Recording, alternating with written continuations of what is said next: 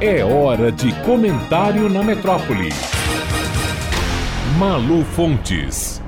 Olá, ouvintes da metrópole. O Enem, o Exame Nacional do Ensino Médio, se tornou sinônimo de vestibular no país desde que foi implantado pelo Ministério da Educação para ser a prova que seleciona quem ingressa ou não nas universidades públicas federais. Inicialmente era adotado quase que exclusivamente pelas públicas federais. Aos poucos foi sendo adotado pelas estaduais e depois pelas faculdades e universidades privadas. E pode-se errar um tanto de questões no Enem que, ainda assim, talvez dê para passar num dos cursos menos concorridos concorridos.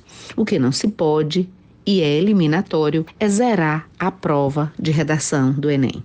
E como não há como adivinhar o tema e é sempre o pânico de zerar, a redação é uma das maiores razões de medo e nervosismo de quem faz o exame. Talvez por isso, todos os anos, no primeiro dia da prova do Enem, haja uma curiosidade nacional é, em torno desta resposta. Qual foi o tema da redação do Enem? E desde sua implantação, o Enem surpreende sempre com o tema. Ele nunca é muito óbvio, sempre propõe uma reflexão sobre questões progressistas e de interesse público. Não foi diferente neste domingo, 5 de novembro. O tema da redação deste ano foi uma das principais imposições sociais históricas lançadas pelo machismo sobre as mulheres. A suposta obrigação, naturalmente, e por que não dizer condenação, das mulheres à condição de cuidadoras de todo mundo, dos filhos, dos irmãos mais novos nas famílias maiores e mais pobres, da velhice dos pais e até dos sogros, do marido, da casa, da alimentação de todo mundo,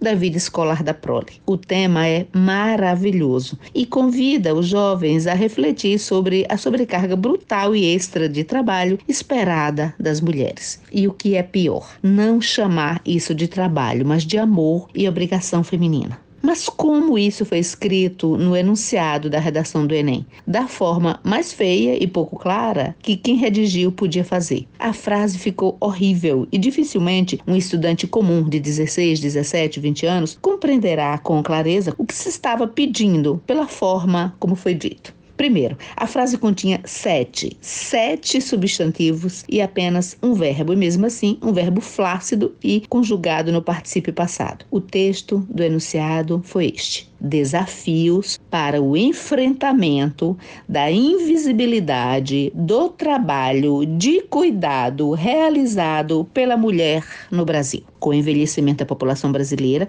com as famílias tendo cada vez menos filhos, com a falta de trabalho de emprego que gera no futuro renda para financiar o cuidado da população envelhecida, são cada vez maiores as chances de as mulheres precisarem cuidar de muito mais gente, sob a manutenção da ideia de que isso não é trabalho, que este trabalho não remunerado é visto, antes de tudo, como gratidão, bondade e caridade. O redator do texto contribuiria muito mais para a ampliação do olhar dos jovens que fizeram a redação a escrever sobre isso se tivesse apresentado o tema de tamanha importância de forma um pouquinho mais clara e mais bem escrita. Malu Fontes, jornalista, para a Rádio Metrópole.